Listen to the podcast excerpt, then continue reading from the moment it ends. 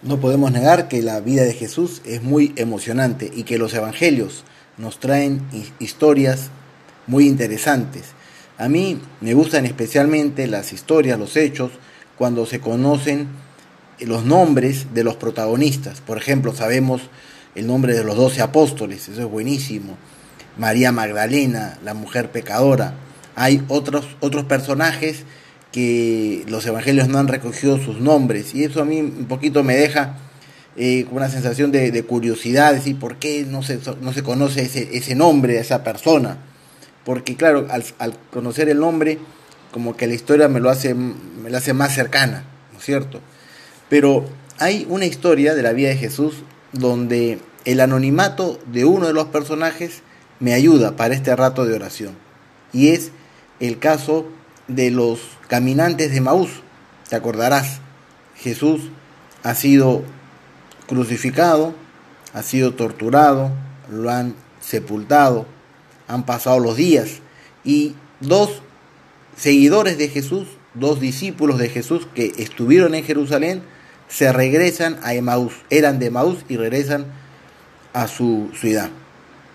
Y regresan un poco desanimados. Y en eso aparece un caminante que los saluda, va a buen ritmo, pero se pone al ritmo de ellos y los ve un poquito con caras de entierro, les pregunta por qué están así, qué les pasa, y ellos, los, discípulos de Maús, se sorprenden, como tú no sabes lo que ha pasado en Jerusalén, vienes de ahí y no sabes lo que ha pasado con Jesús, un gran profeta, una persona muy buena, que lo han torturado, lo han juzgado, siendo inocente, lo han condenado a muerte, lo han crucificado y, toda la ciudad pues está consternada por, por esta injusticia. Y, en eso este, este caminante, como digo, era Jesús, pero ellos no lo reconocieron, por lo menos en ese primer momento, les, les explica las escrituras, eso es lo que dice el evangelista. Esta, este, este personaje, que parecía que estaba en la luna, porque no sabía lo que había sucedido, resulta que sabía más que ellos y les explica las escrituras y se hace amigos de ellos. Tan, tanto es así que cuando llegan al hospedaje, ya a mitad de camino de Maús, nos imaginamos pues ya cuando era de noche, eh, él quería seguir caminando hasta un otro hospedaje, pero ellos lo animan a que se quede, que pase la noche en este hospedaje, que, que se quede a, a comer con ellos y a seguir conversando. Y una vez que está con ellos en la comida, al partir el pan, dice así, el evangelista, se les revela, aparece la, figura de Jesús. Ellos lo ven, lo ven, nos imaginamos con una gran sorpresa, con gran alegría. Es Jesús y en eso desaparece. ¿Y a qué vamos? Aquí iba yo con, esta historia, que el Evangelio dice que uno de ellos se llamaba Cleofás y el otro no dice su nombre. Y ese anonimato me sirve a mí para yo ponerme en el lugar de ese discípulo. Soy yo, junto con Cleofás, no sé si tendrás algún amigo Cleofás, no creo, ¿no? Es un nombre antiguo. Pero tú imagínate, tú eres ese discípulo, ese seguidor de Jesús, esa persona que ama a Dios, que ama a Jesús, que está desanimado, estás desanimado, que estás caminando triste, que estás de regreso porque no conseguí mi objetivo. Voy a Emaús como diciendo voy a volver a la normalidad de la rutina sin pena ni gloria. Estoy eso con Cleofás. Y en eso se me aparece Jesús. Esta meditación es sobre la oración. Y la oración es eso. Es Jesús que se aparece en nuestro camino, que nos habla, que nos anima, que nos explica las escrituras, que nos acompaña, que se hace amigo, que de algún momento se revela al partir del pan, por ejemplo, en la, Santa Misa. Esa relación de, amistad que tuvo Jesús con estos discípulos en, ese, en, esa, en esa caminata. Eso es la oración, una relación personal de nosotros, de cada uno, con Dios. Tener un tú y un yo. A veces uno dice, yo no sé qué hacer, qué hacer en la oración, no sé, no se me ocurre nada me pongo en silencio a meditar y no sé qué decir.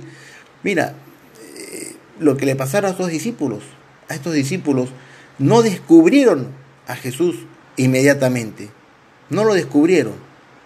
pero sí lo escucharon. Y, y nosotros podemos también escuchar a Jesús con las cosas que nos pasan en el día a día, con las cosas que nos pasan, con los libros que leemos. Y es bueno ahora pedirle al Señor, Señor, abre mis ojos, abre mis oídos, quiero verte en mi vida, quiero verte y, reconocerte en esa lectura que he hecho en ese libro, que me han salido unas ideas, que me han inspirado, o al escuchar este mismo audio. Si estás escuchando este audio es porque alguien te ha invitado, alguien te, alguien te ha pasado la voz, te ha dado el link y tú has tomado esa decisión de escucharla. Y, y al escuchar, al escuchar el audio, estás de alguna manera escuchando a Jesús. Es Jesús que te habla, habla por medio de los sucesos de la vida, por medio de las personas que aparecen por tu lado. Nosotros eh, podemos, eh, como, como estos discípulos, escuchar a Jesús. Escuchar a Jesús. Quizás no lo vemos, pero es que para mí no es Jesús. Ok, al comienzo puede ser que, como estas personas, no lo reconocen, pero después se dan cuenta, oye, Jesús ha estado muy presente en mi vida. Jesús me ha hablado con estas, no sé, el consejo que me ha dado mi mamá hoy día, o esto que me ha pasado en la tarde, o esto que dijo el profesor, o esto que leí, es la respuesta a lo que yo necesitaba. Muchas veces en la oración es poner la disposición para que Jesús se haga el encontradizo con nosotros. No lo estamos buscando, ponemos la disposición, pero Jesús aparece y como digo, nos acompaña en la vida, nos acompaña como acompañó a estos discípulos de Maús en su camino y los acompañó y los animó y les ofreció su amistad y les ofreció su sabiduría. Vamos a ver en este mes de mayo a, a pedirle a nuestra Madre la Virgen sentir la presencia de ella, vamos a pedirle que nos ayude a tratar a Jesús con confianza.